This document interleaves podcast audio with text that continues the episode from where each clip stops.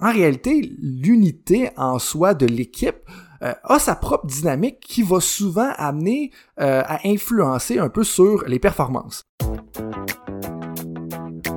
Bienvenue à Temps d'arrêt avec Coach Frank. le podcast idéal pour rester à l'affût des connaissances de pointe et des avancées scientifiques dans le monde du coaching professionnel. Voici votre animateur, Coach Frank. Bonjour mesdames, messieurs, euh, bonjour coaches, merci encore d'être avec nous pour le 13e épisode de Temps d'arrêt. Euh, Aujourd'hui, on relance la conversation sur l'esprit d'équipe. Euh, on se doute probablement, la plupart d'entre vous vous doutez que l'esprit d'équipe c'est vraiment important pour avoir du succès.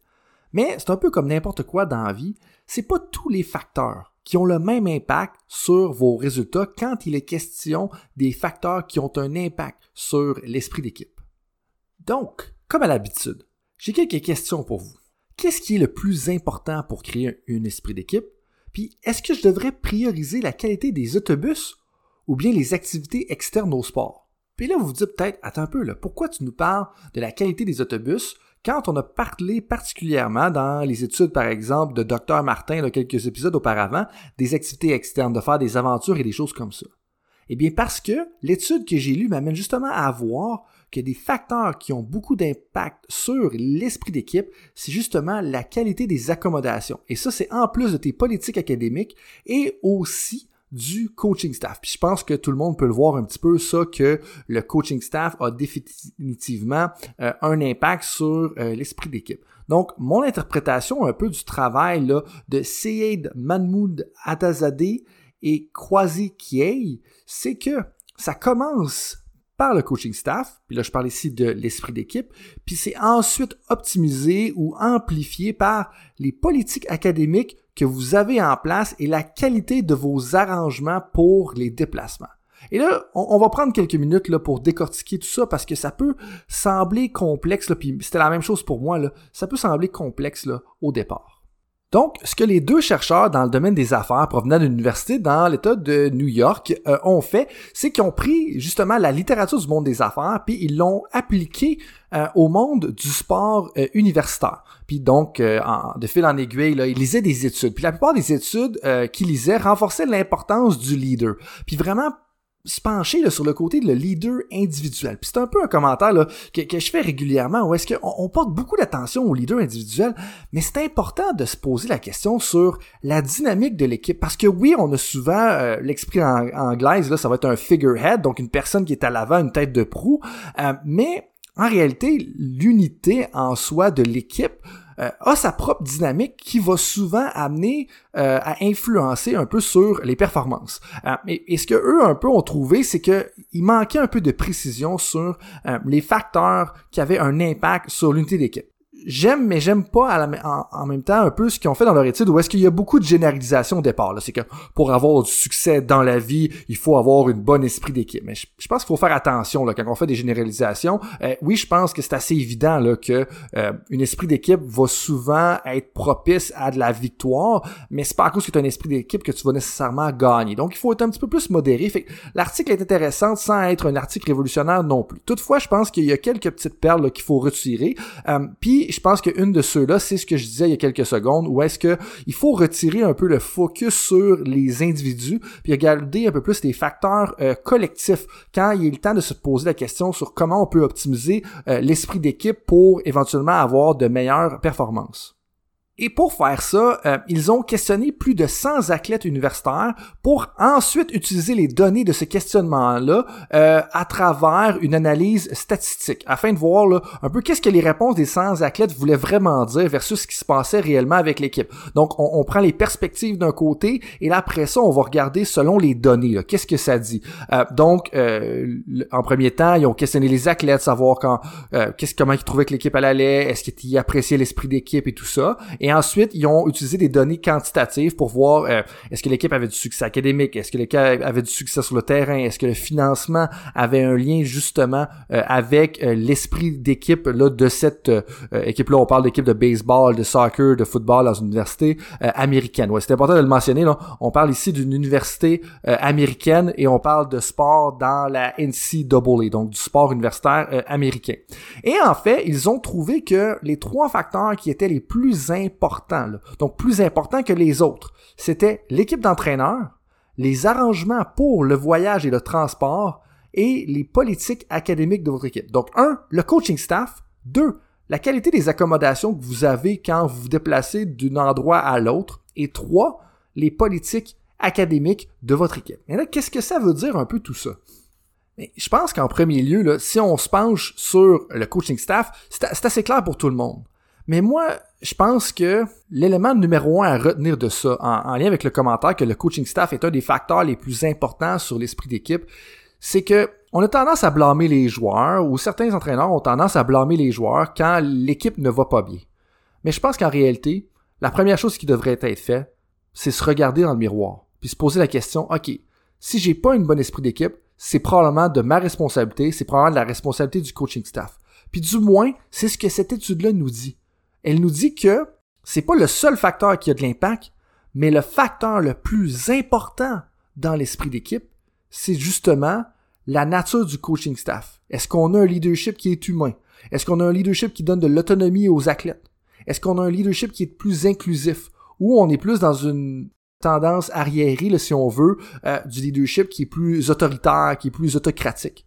Puis c'est important, là, puis un peu comme on, va le voir dans la conversation avec Jean Côté qui va venir euh, dans quelques semaines, euh, c'est impossible de, de jamais être autocratique puis d'être à 100% du temps démocratique.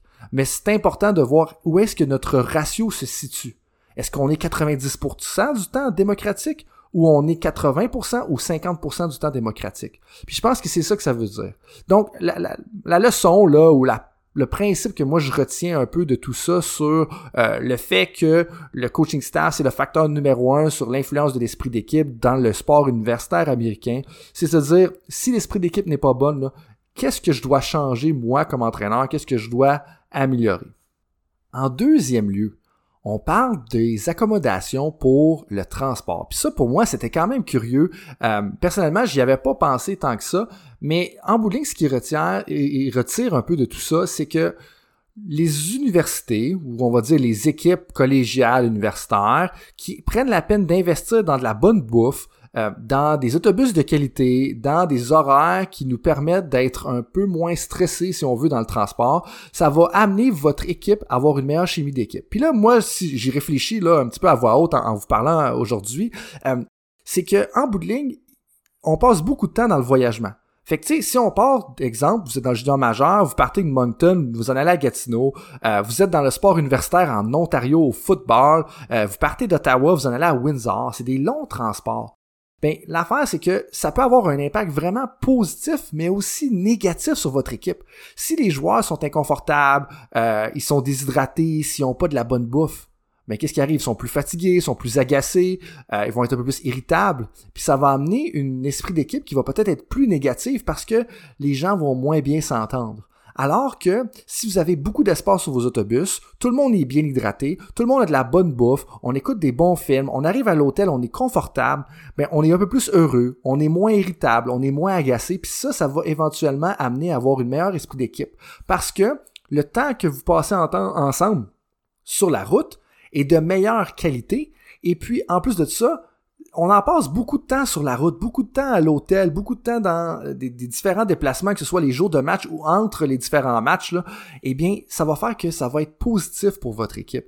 Donc, c'est là de voir la question, est-ce que pour nous, euh, les voyagements, ça l'ajoute à l'esprit d'équipe ou ça retire à l'esprit d'équipe? Est-ce que ça soustrait à l'esprit d'équipe? Puis je pense que c'est vraiment ça le point à retenir là, euh, de la deuxième trouvaille, si on, veut, euh, du deuxième facteur le plus important quand il est question de l'esprit d'équipe, c'est que le temps de déplacement que vous passez, est-ce qu'il est positif? Est-ce qu'il ajoute à votre équipe? Puis est-ce que les gens ont le goût d'être ensemble? Puis ben, un facteur qui a un impact là-dessus, c'est l'espace que les athlètes ont dans les autobus. Leur, irritabilité euh, qui est causée par différentes choses qui peuvent peut-être justement euh, les déranger là, à travers le transport. Et le troisième facteur, là, qui pour moi est un peu plus surprenant, c'est vraiment au niveau académique. Puisque eux disent, c'est qu'il faut tout faire pour garder les résultats confidentiels à l'intérieur de l'équipe. Donc, si vous entraînez une équipe de basketball euh, universitaire, puis vous avez 12 athlètes, c'est important qu'il n'y ait pas euh, deux ou trois athlètes qui se sentent être mis sur euh, la sellette, si on veut, parce qu'ils n'ont pas des bons résultats. Mais là, c'est difficile parce que là, à un moment donné, il faut que tu le dises à tes athlètes, OK, j'aurais besoin de voir Jason, j'aurais besoin de voir James, j'aurais besoin de voir euh, Nadine pour les voir en personne, puis justement euh, m'arranger pour que là, OK, ils, ils, alignent leur flûte là, un peu au niveau du suivi académique. Sauf que ce qu'ils mentionnent, c'est qu'il faut absolument tout faire pour s'assurer que les athlètes ou les autres athlètes de l'équipe ne le savent pas s'il y a certains de vos athlètes qui sont en problème académique. Et là, ça vous lance un grand défi en tant qu'entraîneur parce que, bien entendu, si on a des athlètes qui s'en vont pas à leur cours, qui n'ont pas des bonnes notes, euh, des fois, on va vouloir amener des conséquences. Mais comment est-ce qu'on peut faire ça de façon privée pour que les athlètes ne se sentent pas être mis sur la sellette ou se sentent un peu discriminés. Puis c'est vraiment le terme qu'ils ont utilisé dans l'article. Puis je pense que ça fait quand même du sens. Donc moi, ce que je vous inviterais à faire, puis ça, on, l'a vu régulièrement dans le monde du coaching, où est-ce que, bon, on a un meeting d'équipe, puis là, on aimerait ça, est-ce que je pourrais voir euh, Nadine, euh, Jason et puis Thomas euh, dans mon bureau après la pratique parce que vous avez des problèmes avec votre performance académique? Ben ça, là, dans le fond, il faudrait l'éviter absolument parce que ça va être un peu discriminatoire envers ces athlètes-là. Puis il y a peut-être certains athlètes qui vont faire Hey, ben là, ces trois athlètes-là, là, ils nuisent à notre équipe et nous empêchent de gagner parce qu'ils pourront pas être disponibles s'ils n'ont pas des bons résultats. Donc, euh, il faut absolument tout faire euh, pour garder ça le plus confidentiel possible. Donc, le, consensus un peu que je retire de l'article euh, de ces deux chercheurs-là, donc Hagazade et Kiei, des chercheurs dans le monde des affaires dans l'État de New York, c'est que finalement, le financement euh, la présence en classe puis l'affiche de votre équipe ont aucun impact sur euh, l'unité d'équipe, mais qu'il faut plutôt investir dans euh, le leadership de votre coaching staff, euh, la qualité de vos politiques académiques, si je peux dire ça ainsi, et puis euh, investir littéralement financièrement dans euh, la qualité des installations, des équipements, des véhicules que vous avez lorsque vous vous déplacez d'un endroit à l'autre. Puis je pense à certains domaines, surtout comme exemple le, hockey junior majeur là, au Québec. je pense que c'est vraiment vraiment important à considérer parce que Dieu sait que nos joueurs y en passent du temps dans les autobus. Donc là, si on, on fait un petit peu un récapitulatif, puis on, situe ça euh, au niveau du coaching, ça fait partie de vos connaissances interpersonnelles. Donc on parle de leadership et le concept à retenir là-dedans, c'est esprit d'équipe. Le principe qui sous-tend ce concept-là, c'est que l'esprit d'équipe commence par l'équipe d'entraîneurs. Hein, donc, si on n'a pas l'esprit d'équipe, faut se regarder dans le miroir. Et puis ensuite de ça, s'il y a un esprit d'équipe au départ, ça va être amplifié par l'éthique de vos politiques académiques et la qualité des arrangements qui sont faits pour le transport et le déplacement des athlètes. Donc ces deux facteurs-là vont venir amplifier un peu l'esprit d'équipe qui est déjà là à la base et qui est mené euh, par justement l'équipe d'entraîneurs. Donc, ce que je vous suggère de faire, ok, donc des, applications concrètes là pour euh, les coachs ou même des gens des fois qui sont peut-être euh, plus dans le milieu des affaires. Là, un, sondez vos athlètes périodiquement, deux à trois fois par année. Là. Attendez pas que ça soit le chaos total au niveau de l'esprit d'équipe puis de voir du noir. Là comme sonder vos athlètes périodiquement, deux à trois fois par année, au sujet de l'esprit d'équipe pour avoir un chiffre. Est-ce qu'on est à 10 sur 10 au niveau de l'esprit d'équipe ou est-ce qu'on est à 5 sur 10? C'est une question à savoir. Ensuite de ça, quand vous avez des euh, rencontres à faire ou des interventions à faire au niveau académique, mais essayez de tenir chacune de vos interventions en privé. Probablement que ça va aider justement à limiter la discrimination dans votre équipe et euh, maximiser là, un peu euh, l'unité justement de votre équipe. Troisième chose, autant que possible, améliorer la qualité des hôtels, de la nourriture puis des véhicules que vous offrez à vos athlètes.